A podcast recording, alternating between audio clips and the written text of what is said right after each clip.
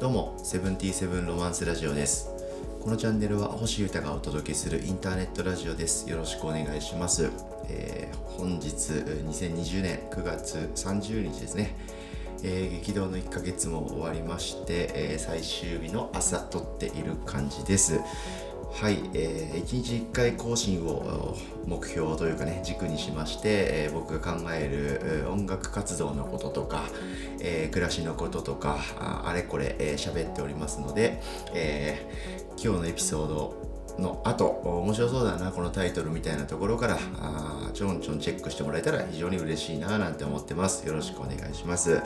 えー、さて今日はですねミニマル計画ミニマリズムをちょっと久々に考える回にしようかななんて思っております。うん。ミニマリズム。深いですけど、はい、僕の、まあ、人生の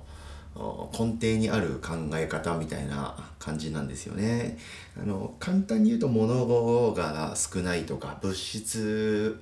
にあんま依存してない生き方みたいなところだと思います。うん、そこから僕も何年も経ってちょっとずつこう自分なりのミニマルって何だろうみたいなことを考えてえー、生きてる感じなんですね。はい。何か興味のある方がいたら、何か共感してもらえるところがあったりとか、気づきになるポイントとかがあったら嬉しいな、なんてことも思ったりしながら話してみたいと思っております。あの、当たり前に生きようと思うと、結構大変なんだな、みたいなことをすごく最近感じていて、その話です。はい。えー、で、まあ、それと僕が今まで体感してきたり考えてきたミニマリズムというのはすごく密接に関係しますんでそういう話を、え、あくまでも気楽な気持ちでしたいと思っております。うん、ミニマリズムつうかミニマリストとかいうなんかキーワードは分かりますかね、まあ、このチャンネル聞いてくれてる方であればまあなんとなくちょっとは分かるとこもあると思うんですけどまあ物質的なものからこう解き放たれてる人間というかもう物がなくても生きていけるとかいろいろ言われてますよね。ちょっと多分ね4から2年前ぐらいに1回ちょっと流行った言葉っぽいかな僕の中では印象としては、うん、最近あんまりなんか見かけなくなったけど逆に言うと当たり前で浸透したから市民権を得たからあんま聞かなくなった言葉っていう考え方もできるかも、うん、とにかくまあ物が少ないとかあの物がなくても生きていけるとかあのいろんなサービスとかテクノロジーを結構使って生きていってる人みたいな印象が僕はあります。うん。例えば本もね、あの物質の本というよりは電子書籍に行ったりとか、はい。なんかそういう感じ。うん。車も買うとかじゃなくて、えー、カーシェアとかレンタカーとかサービスを使って、えー、まあ持たないという生き方みたいなね。うん。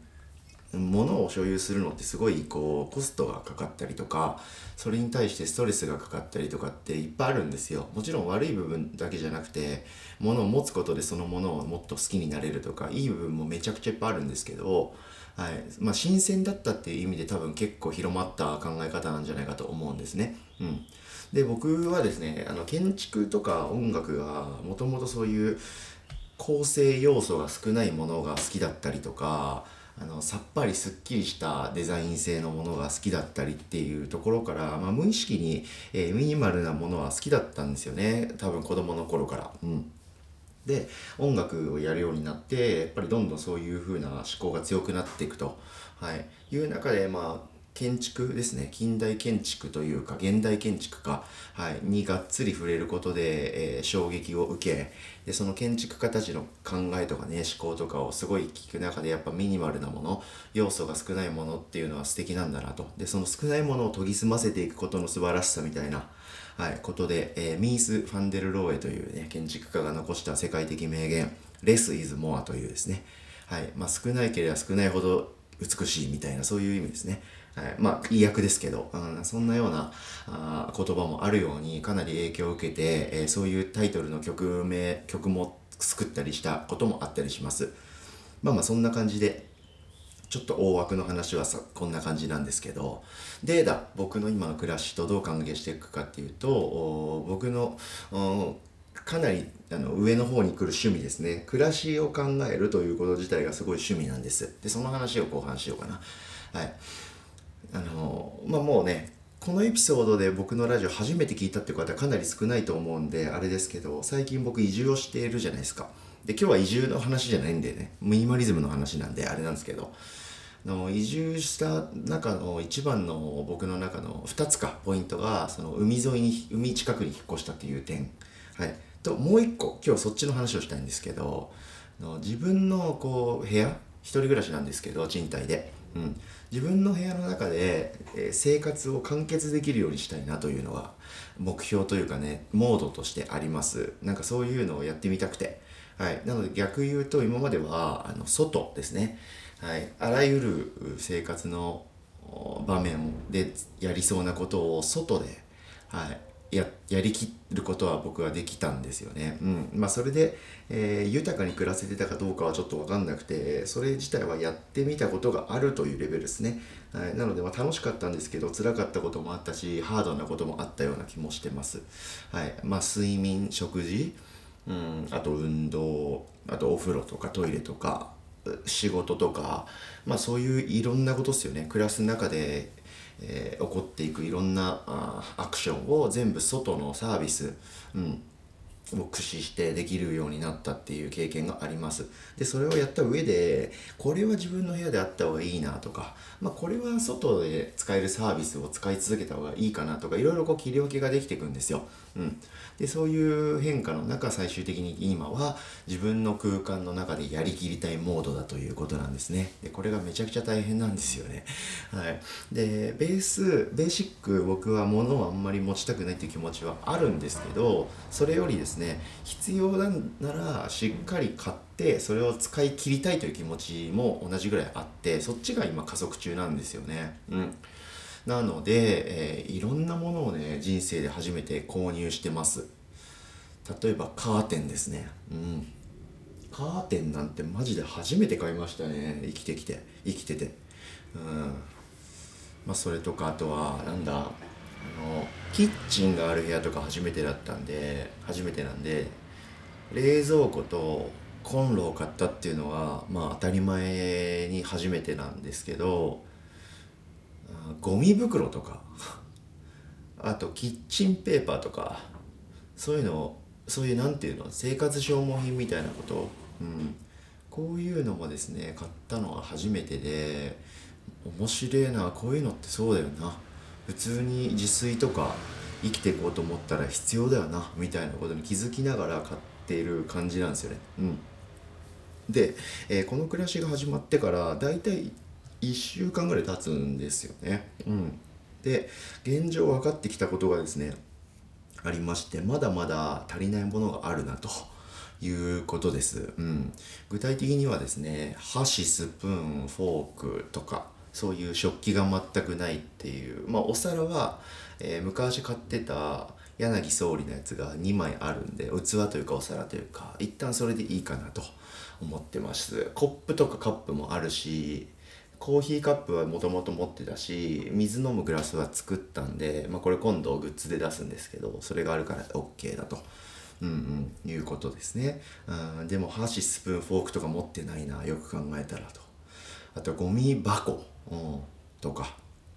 あとそもそも椅子テーブルとか。そういうのまあもっとあると思うんですけど今パッと思いつくのはそういうところですね。あこれ持ってないなと。はい、で今僕が言ったやつですね。箸フォークスプーンゴミ箱椅子テーブルなどなど。はね、えー、1週間それがない状態で暮らしてみているかもって思ったアイテムなんですね。うん、で椅子テーブルなんていうのは特にそうでのスタンディングデスク、まあ、スタンディング作業というかねタッチ仕事をすると体にいいと。逆に座り仕事とか座ってることってすごい体とかいろんなものに悪影響が出るよっていうことを知りまして実践して確かにそうだなってことに僕気づいてそれからしばらくタッチ仕事をしてたんですけどそれもいろいろ経て椅子とテーブルは人間として暮らす上ではあってもいいかもなって思った時期があるんですよ。うん、で、えー、新生活でとりあえずまだ物理的に変えてなくて購入できてなくて椅子テーブルがない暮らしをしてみてで立ち仕事はもうできるようになってて今も立ってラジオ撮ってるんですけどそれをいろいろ踏まえた上であやっぱ椅子とテーブルあった方がいいなって思ったりしてます。うんうん。まあ、みたいな感じであの必要だろうなと思いながらも買わないで生きていくことってできるんですよ。うん、でそのまま続けることもできるんですけど今回は僕はあのしっかり一人暮らしをやりきるというか自分の空間でやりきるというのがテーマなので。うん、それは買っていこうかなと思っております。うん、でもまあ一旦ステイしてることって大事でこのない暮らしって結構できない貴重な経験なんですよね。うん、そこまあ必要だろうと思ってとにかく買っちゃうことってできるんですけどない状態も体験して それで必要だったら買うっていうか買おうと思えばすぐ買えるんで何でも。Amazon とか楽天とか駆使すりゃ。店なんてね全く行かなくても翌日には手に入っちゃうんで、うん、なんでそうそうね物は買わない方が豊かですね。でもない暮らしもやってみてその上であこれマジでいるかも。あった方がいろいろな意味でいいわ。って思ったら買うみたいなタイミングに僕はしてみてます。うん。ない暮らしをやってみないと本当に必要かわかんないんで。うん。なので、えー、そういう感じで、えー、当たり前に生きていくためにはですね、検討というフェーズが不可欠だなという感じは僕はありましたが必要そうなものはどんどん買ってね、えー、豊かに暮らしてみたいなと思っております。うんまあ、これは僕の中では成長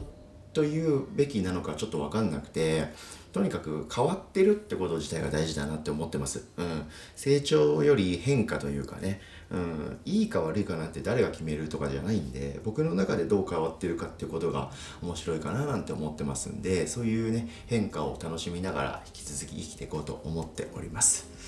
今日はこんな感じでミニマリズムを考える会にしてみました。お話聞いてくれてありがとうございました。それでは、えー、セブンティセブンロマンスラジオ2020年9月最後の放送になるかな？はい、はそんな感じで話してみました。それでは皆様、今日も楽しんでいきましょう。星歌がお届けしました。バイバーイ。